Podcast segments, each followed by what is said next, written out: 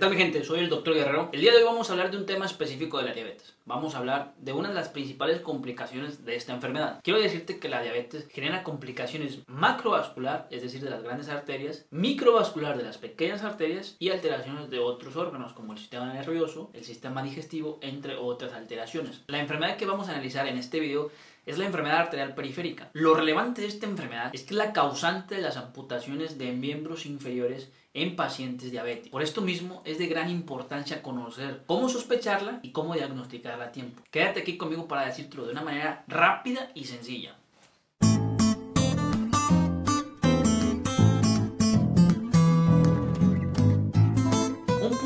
Relevante a mencionar es que esta enfermedad es asintomática en más del 50% de los pacientes que la padecen. Es decir, que los pacientes no presentan algún síntoma. Y esta es la razón por la cual se diagnostica en etapas avanzadas y que en muchos de los casos desafortunadamente llega la amputación del miembro inferior. Gracias a las guías del Colegio Americano de Cardiología y la Asociación Americana del Corazón han identificado grupos vulnerables predisponentes a desarrollar esta enfermedad. Los grupos vulnerables que tienes que conocer son paciente mayor o igual a 70 años, paciente entre 50 y 69 años de edad con antecedente de diabetes o tabaquismo. Tercero, pacientes entre 40 y 49 años de edad con diabetes y un factor de riesgo más, como cual hipertensión, tabaquismo, colesterol o triglicéridos altos. Otro grupo vulnerable son los pacientes que presentan claudicación al caminar o dolor al caminar, incluso dolor en reposo del miembro inferior. Y otro grupo vulnerable son pacientes que previamente ya tuvieron un infarto del corazón o un evento vascular cerebral. Estos grupos vulnerables tenemos que ponerle especial atención para diagnosticar esta enfermedad en etapas tempranas. Ahora que ya conoces los grupos vulnerables, quiero que me contestes o te contestes en tu casa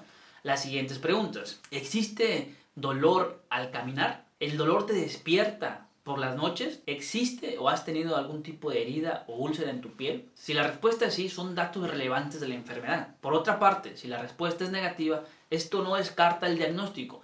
Recuerdan que más del 50% de los pacientes no presentan síntomas. Partiendo de este punto, quiero que analices tus pies en tu casa. Si no puedes tú, pídele a algún ser querido, algún familiar que te ayude.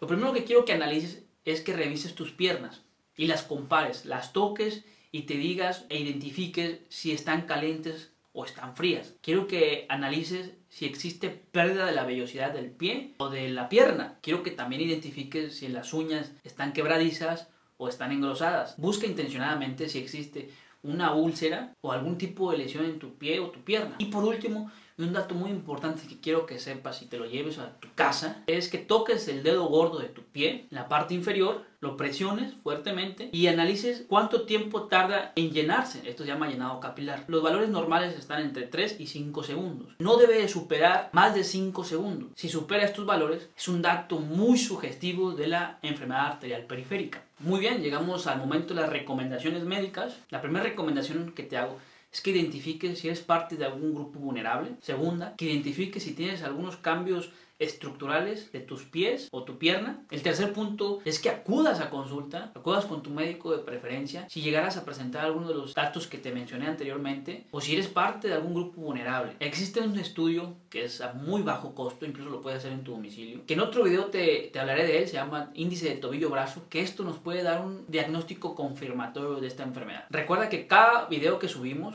hacemos un artículo especial en nuestro blog para hablar a más profundidad de esta enfermedad y no te quede ninguna duda. No te olvides de regalarme un ya sabes qué, suscríbete al canal. Si tienes alguna pregunta, déjamela en la cajita de los comentarios y en lo más pronto lo posible te vamos a responder. Soy el doctor Guerrero y recuerda, la medicina es fácil, sencilla y de lógica. Nos vemos en otro video importante e interesante. Saludos.